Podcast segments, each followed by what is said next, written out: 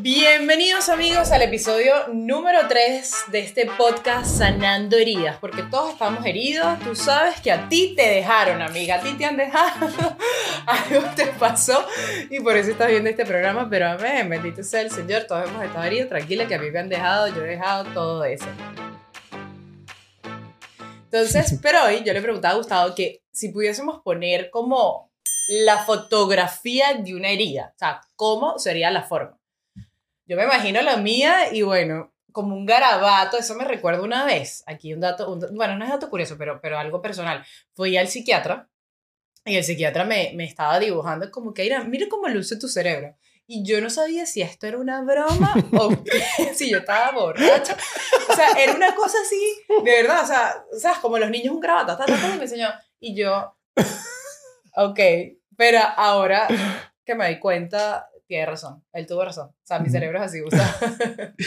Pues podemos decir, Irán, bueno, como para tratar de explicarlo, porque acuérdate que cada que estamos hablando del ser humano, estamos hablando de misterio. O sea, y no un misterio que podemos descifrar al estilo de, de, de Charlotte Home, sino más bien un misterio en el sentido que tenemos que sumergirnos. Entonces, así es con, con, las heridas.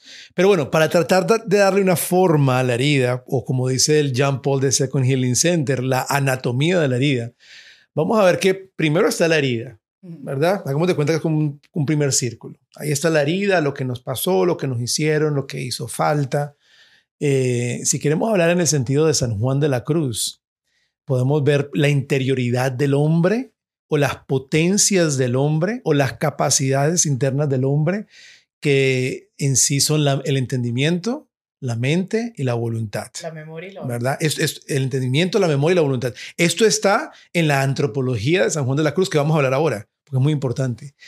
Pero diríamos que ahí está la herida, ¿verdad? Está primero la herida. Después hay un círculo que creamos o como una muralla que creamos alrededor de esa herida para cuidarnos a nosotros mismos porque no queremos ser heridos, pero lastimosamente quien hace esa muralla no es Dios, entonces, claro, es una muralla que, que nos limita y son creencias. Vamos a crear creencias a partir de esa herida. Por ejemplo, si papá me abandonó cuando yo era chiquito, entonces voy a tener la creencia que todas las relaciones importantes, tarde o temprano, me van a abandonar. Como un patrón. Exactamente. Entonces puedo empezar a generar, por ejemplo, un, un patrón de abandono, una herida de abandono. Entonces, te digo, yo he tenido mujeres en terapia y hombres también, pero digo porque a veces son más las mujeres que se acercan a terapia, porque el hombre... Somos las mujeres abandonadas. No, es que los hombres todavía tienen como muchos tabús, entonces les da como pena. Pero muchas mujeres me llegan y me dicen, Gustavo, es que, o sea, yo he tenido mil relaciones y todas se acaban igual, todos me dejan igual. Y digo, bueno, o sea, si ya hay un patrón, vamos a ver más allá. Y, y en el proceso terapéutico empezamos a darnos cuenta que en algún momento de la relación que la relación se está poniendo muy fuerte, muy real, muy, muy, muy juntos los dos, esta persona empieza a sabotear esa relación, sea con celos, sea con drama, y lo hace de manera inconsciente, como un sentido de defensa, porque tiene una herida de abandono. Entonces, antes de que tú me abandones, yo te abandono. Y no, no lo hacen conscientemente, entonces sufren cuando la persona se va. Es como que una profecía se cumple. Yo sabía que se iba a ir. ¿Y qué pasa? Se fortalece ese, ese miedo de abandono. Me, me, suena conocida esta historia, no te voy a contar de qué, pero qué loco lo que acabas de decir, porque a mí me pasó en, en, en, una relación lo que estás diciendo, como que uno empieza a sacar celos, cosas, uh -huh. y ¿sabes qué es lo más masoquismo, eh, masoquista? Y yo no sé si les ha pasado a las mujeres que estén viendo esto, o a, o a los hombres, como que uno dice, o sea, aparte te echas el sentimiento de culpa, porque uh -huh. claro, es tu culpa, pero como, como que o sea, como que yo no puedo creer que yo sea así tan tóxica. Irán. O sea, de verdad. Y claro, porque yo lo estaba viendo desde acá y no sabía que lo que estaba era herida para abajo. -huh. Ojo, no estoy quitando responsabilidad al asunto por estar herida o sacándolo como excusa, pero, pero aparte de que la herida, después me entero que soy tóxica y que me, me que, que fastidio, era demasiado. No, pero, pero además, o sea, cuando dices eso, no estás quitando la responsabilidad, al contrario, estás tomando responsabilidad. O sea, San Irineo decía, lo que no se asume, no se redime. Por lo tanto, yo tengo que asumir, yo tengo que tocar mi herida, yo tengo que ver mi herida para poder sanarla. Si yo no la asumo, el Señor no la puede redimir. Porque aquel que me creó sin mí, no me va a salvar sin mí. Entonces, aquel que, yo que me herí sin él, no me va a sanar sin él. O sea, yo, yo tengo que reconocer esa herida, reconocerla para que el Señor venga y entonces la sane. Entonces vamos a ver esas creencias, ¿verdad? Todas esas creencias.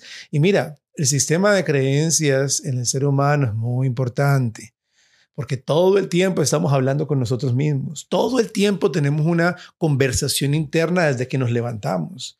Y si esa conversación interna se mueve alrededor de un dolor o de una herida que he tenido, ya esa conversación interna me está afectando mi día a día. Porque me levanto y es, ay, otro día más, empecé a hablar mal. Ya esa creencia me está limitando. O por ejemplo, hay creencias de, de todo o nada. ¿verdad? O me sale todo excelente y lo mejor, o yo soy una porquería, no sirvo para nada. No, y el proceso y lo que has aprendido, o soy el más santo del mundo y así pues puritano, o soy el peor pecador, me caigo y me revuelco en mi pecado con los cerdos. No, espérate un momentico, o sea, tal vez estás en la mitad, pero tengo esa, esa creencia de todo o nada. Hay creencias, por ejemplo, de, filtro mental, que en la psicología llaman distorsiones cognitivas. Y es cuando empiezo a entender toda mi vida a través de un evento malo. O sea, el tipo te abandonó, los hombres no sirven para nada. O sea, porque un tipo te abandonó y el 89% de los hombres no quieran nada en serio, no significa que no haya un 11% que tal vez sí funcione pero, ¿dónde está ese 11%? Yo sabía que me ibas a hacer esa pregunta. En el cielo, en el, en lo mismo donde está el árbol ese del Edén. no, ahí están, ahí están, ahí están, Ayrán.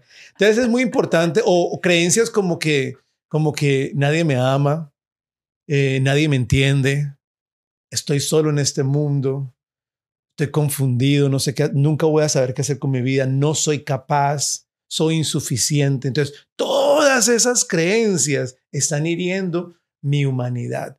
En el lenguaje de, San Juan de la Cruz, están hiriendo mi entendimiento, entiendo la vida mal, ¿verdad? Entiendo la vida de la manera equivocada, tengo los lentes negativos y todo lo que yo veo, lo veo de manera negativa en mí mismo. Mira, estamos en la época del bully, ¿verdad? Todo el mundo habla de bully, todo es bully ahora. Bueno, sí existe el bully y estoy en contra totalmente del bully porque fui víctima de bully. Pero digo, ahorita todo es bully. Pero a veces el peor bully está al otro lado del espejo. O sea, ¿cuántas veces nos levantamos, nos vemos al espejo y qué feo estoy? ¿Verdad? O nos levantamos al espejo y tenemos una cara preciosa, pero este gordito de aquí.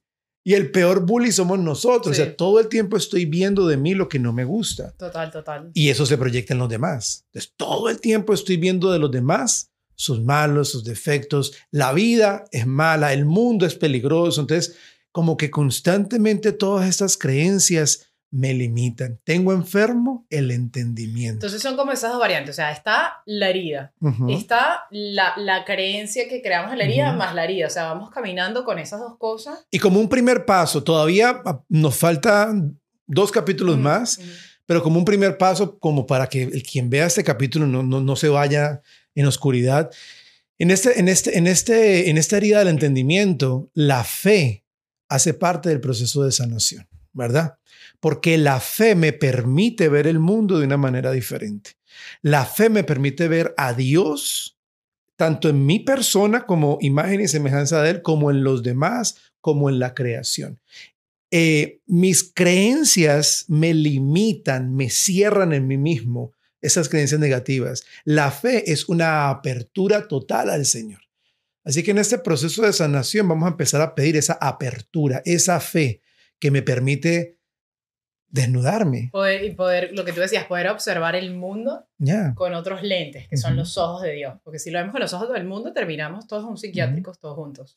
Y en esa misma parte de, de, de, las creencias, tenemos la segunda parte que habla San Juan de la Cruz, que también es la memoria. O sea, las, las heridas nos dejan, nos dejan una, una memoria enferma. O sea, la manera en que recordamos es desde la desesperanza, es desde el dolor, es desde lo que me dolió. Mira que a mí me pasó algo muy interesante. Y es que, como pues todo el tiempo con la teología del cuerpo cuento mi testimonio, y lastimosamente me enfocaba en todo lo malo que me pasó de chiquito. El otro día estaba ante el Santísimo y estoy orando, y el Señor me empieza a presentar imágenes de chiquito bonitas. Pasó esto con mi papá, bonito. Pasó esto con mi papá.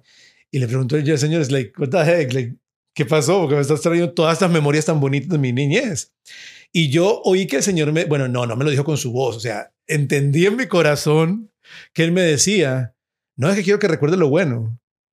El hecho que en tu, en tu testimonio te que contar sobre tus heridas para que las demás personas sepan y se identifiquen y que hay un proceso de sanación, pero no puedo olvidar lo, lo bueno. Claro, porque si no te lo empiezas lo que acabas de decir, a creer, a creer que todo fue malo y como ya lo repites tanto. Claro. Entonces, es la sanación de la memoria. Y en, y en la memoria, la esperanza es un primer paso de sanación. ¿Verdad? O sea, cómo las virtudes teologales Cada increíble pasan en todo esto. Cada una. Y entonces vamos al siguiente círculo, ¿verdad? Herida, creencias y después votos personales. O sea, yo me comprometo a que esto no me va a volver a pasar nunca. Eh, como me abandonaron, voy a ser una persona fuerte y más nunca me van a abandonar. Todo lo voy a controlar. Ya hago como un voto maligno, satánico. ¿Verdad? Porque viene a partir de una creencia negativa. Te empiezas como a definir, como que le pones un, Exactamente. un label, Exactamente. una etiqueta y te empiezas a definir. Y tener cuidado, porque, por ejemplo, muchos padres de familia dicen, yo como no tuve nada de niño, me voy a encargar que a mis hijos no les falte nada y hacen ese voto. Y entonces empiezan a llenar a sus hijos de objetos y de cosas, ¿verdad? Entonces hay que tener mucho cuidado con eso. Y entonces yo diría que ahí en, en, en la antropología de San Juan de la Cruz, ahí entra la voluntad, ¿verdad? Lo que yo hago.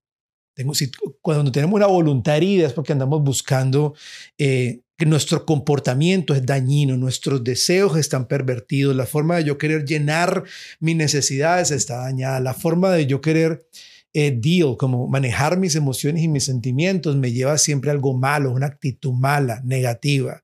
Y aquí es donde el amor empieza el proceso de sanación, ¿verdad? Antes de que demos ese paso, yo no sé si es parte de esto de sanación, Gustavo, pero Hace poco me estaba leyendo el libro de Edith Stein de la ciencia de la cruz, que le hace el análisis a San Juan de la Cruz sobre la noche ah. oscura del alma.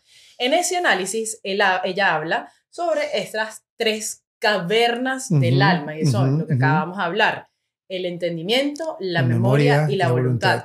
Y ella dice, estas tres son potencias que solo pueden ser llenadas, o sea, ellas fueron diseñadas para el infinito, o sea, y si te pones a mm. ver, un entendimiento, ¿qué es el entendimiento? O sea, nosotros cada vez estamos aprendiendo, entendiendo y no hay un fin, no es como que no, solo puedes entender hasta acá. La memoria, siempre vas a crear recuento, eh, eh, eh, recuerdos. E historia, tu narrativa es la memoria, ¿verdad? tu propia historia. Siempre puedes storage, o sea, eso sí es el Google Drive, increíble.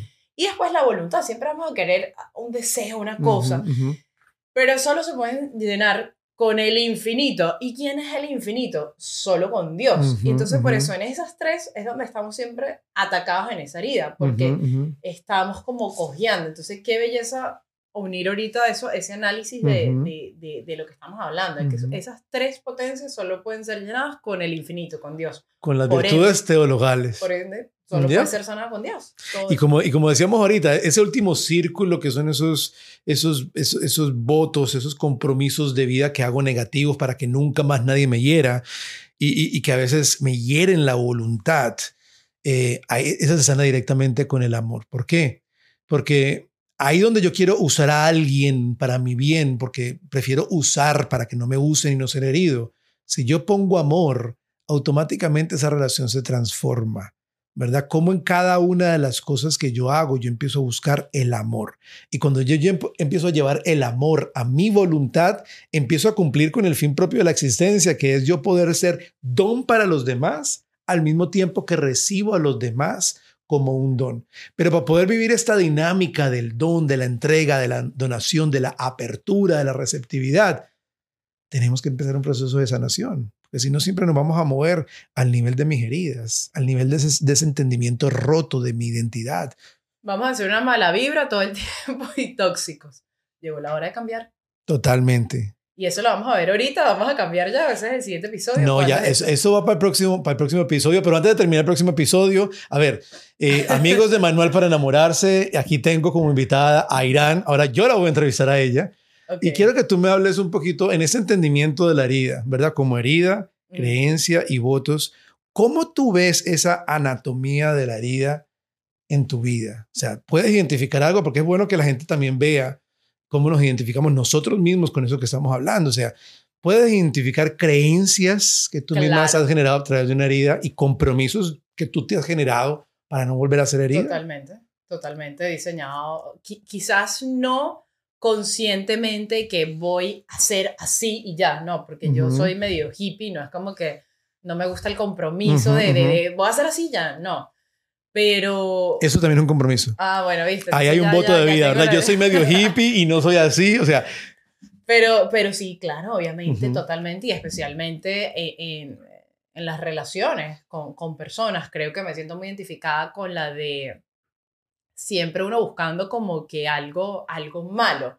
Y es como que sin querer queriendo encuentras un, placer, digo yo, como una droga en el que todo está bien, esto, esto, no, puede ser, esto no puede ser para no mí. Puede ser, es demasiado bueno para ser perfecto. Es demasiado bueno, o sea, tú no me puedes, y eso, tú no me puedes amar así tan, tan bonito, como que, como que ya vas, ¿dónde está? Entonces uno empieza a volverse a buscarle las cinco patas al gato, entonces totalmente he, he visto eso. Y sí, por un lado se puede decir que, que algún tipo de patrón ahí se, se, ha creado, siempre. Mira que a mí me pasó el otro día, eh, como ya lo he contado mil veces, o sea, cuando yo estaba en, en, middle school, me hicieron bullying horrible, me golpearon, todo lo que quiera, pobrecito, no, ya eso se sanó.